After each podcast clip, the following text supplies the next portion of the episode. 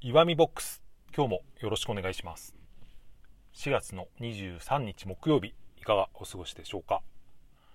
僕このラジオトークの収録をだいたいいつもお昼休みにですね車の中で撮ってることが多いんですけど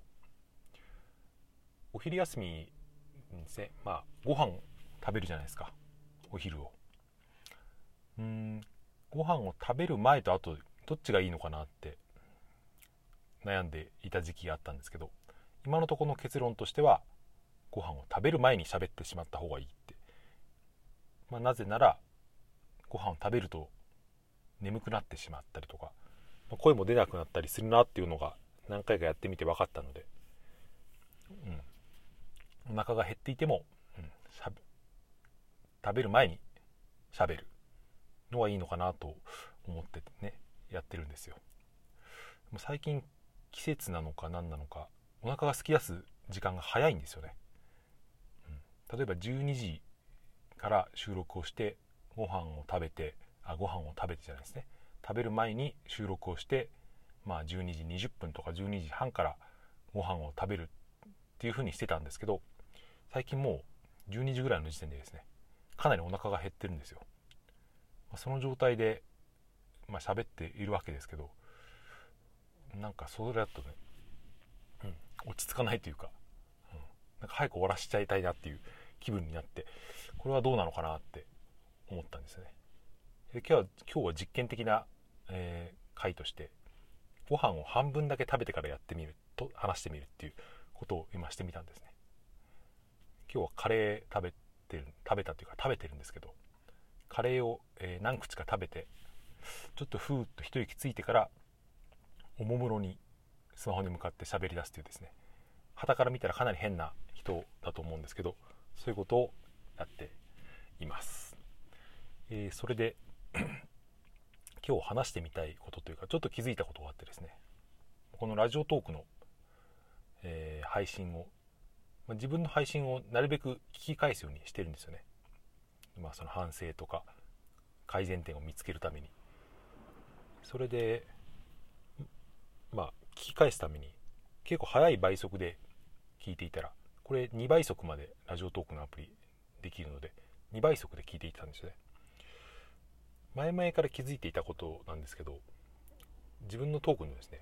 リズムというかテンポというかそれがなんか、うん、ずっと同じ調子だなっていうことに気がつきまして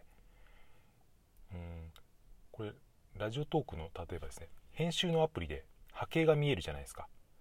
あの波形って、まあ、音量とその時間軸を横に見て音量が大きければ大きい波形でっていうのがあるんですけど、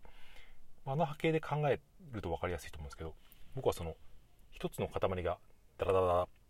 ダラダラ息を吸ってダラダラってですね、まあ、呼吸とそのしゃべる感覚がですね割と短いなぁと思ったんですよね。他の方のトークと比べてみてもその一言の、えー、息継ぎが早いし、うん、その息継ぎのポイントもですね結構本当にリズムが単一なんですよね、うん、それでですね上手い人のしゃべりはどうなのかなと思って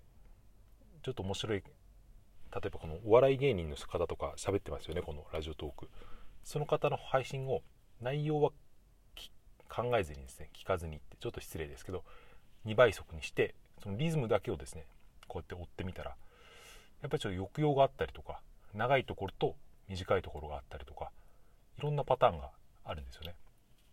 これ男性と女性も女性の方が息継ぎが長いなという感じもして、えー、ラジオトーカーの梅塩さんのトークをですね聞いていたらあの方はですね、まあ、ちょっと長いかなっていう気がして、まあ、長いのと短いのがいろんなバリエーションでですね入っているというこのリズムというか、うん、そういうのが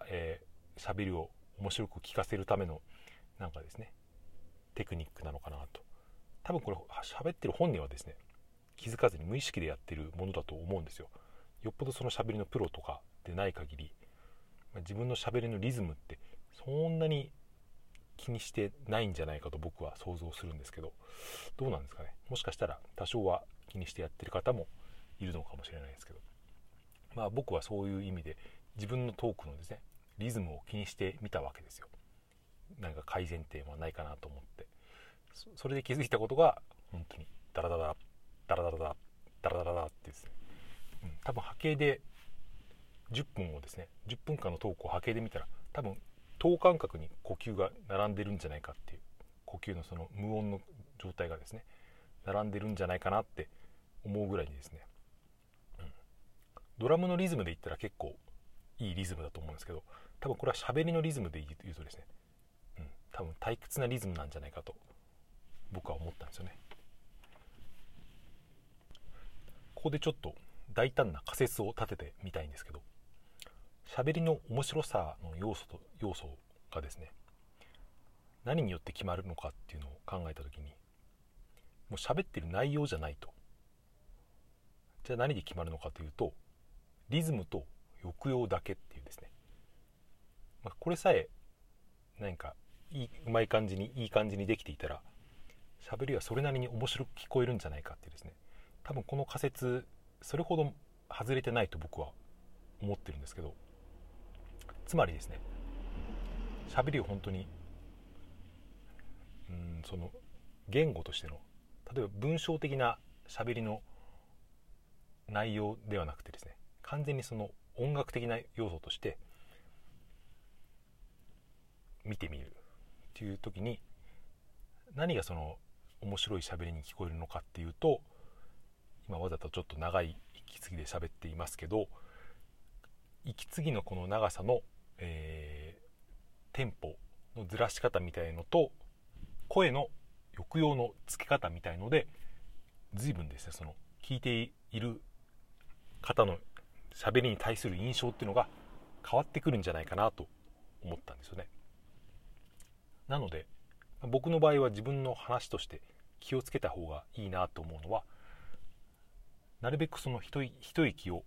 多めに息継ぎを意識して減らすようにするともしもしかしたらもう少し聞きやすい喋りになるのではないかと思ったというなのでそのためにですねわざとその喋りの語数を多くしても構わないのではないかなというふうに思ってこうやってわざと無駄な喋りをしているんですがこれが果たしてどうなのかしかもこれを意識してずっと続けられるのかっていうのもありますけど。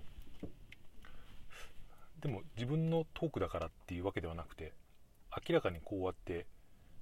僕こうやって無意識だとトコトコトコトコってそういうリズムで喋る癖があるって分かったんですけどこれはあまり聞きやすいものじゃないというかなんか世話しない気分になるなって思ったんですよね。うん、なのでその息継ぎの長さを、えー、長い部分を作っていくっていうことあとはその声の抑揚っていうのもこれは、えー、ある落語家さんが言ってたんですけど喋、えー、りの9割は声であるっていうふうに言っていて、まあ、それはだから内容よりも声が元気な元気な声で喋っていれば何でも面白いっていう元気があれば何でも面白くなるっていうそういうことだと思うんですけど、うん、これもあながち間違いではないっていうか、うん、プロの方が言われるんだから多分事実だと思うんですよね。えー、それでちょっと話を脱線させて文章の場合のリズムっていうことについてもちょっとだけ触れてみたいんですけどこれ文章にもリズムがあるんですよね。これ文章のリズムと言われて僕が一番よく思いつくのは作家の村上春樹さんなんですよね。村上春樹さんの小説は僕は好きでよく読んでるんですけどあの方の小説が何が面白いのかって文章が面白いのかっていうとリズムがあるからなんですよね。これは自分でもエッセイか何かで言ってた本人が言ってたんですけど文章の、えー、読みやすさを決めるのはリズムであると。で読みやすさのリズムというのは視覚的なことなんだけどうんとですねちょっと、えー、解釈は違うかもしれないんですけど文章のリズムっていうのはその論理のロジックの、えー、リズムだっていうことなんですね。だから句読点とか開業とかそういうのもなくはないんですけどそれよりもですねその論理展開のリズムっていうことで視覚のリズムっていうことなんですけど文字がこうやって現れてこういう意味で、えー、展開されていくと人はすっと理解できるっていうですね。そういうリズムっていうのが、えー、文章のリズムではあると思うんですけど、えー、まあ、それで喋りの方に話を戻しますと喋りのリズムっていうのはどちらかというと本当に音楽的な視覚というよりも、えー、音のバランス音の高さとか、えー、抑揚とか息継ぎのテンポとかそういう本当に音楽的な、えー、リズムが必要なんじゃないかと思ったんですね。えー、なのでこれを聞いている方の中でもですね自分のしゃべりを、えー、面白くうまくしたいなと思っている方はですねもしかしたらですけどそのしゃべりのリズムにですね注目して、えー、息継ぎの長さとか、え、声の抑揚のつけ方みたいのを、えー、意識しながら喋ってみると少しその印象の変わった喋り方ができるのかもしれないと思いました。という話でした。はい終わりです、えー、聞いていただいてありがとうございました。もしまた聞いてもいいなと思われた方はですね番組の方をクリップしていただけると大変嬉しいです、えー、ハートや、え、スマイルネギのスタンプなんかを心向くままに送っていただけるとこちらとしては大変励みになります。それでは最後まで聞いていただいてありがとうございました。さようなら。また明日。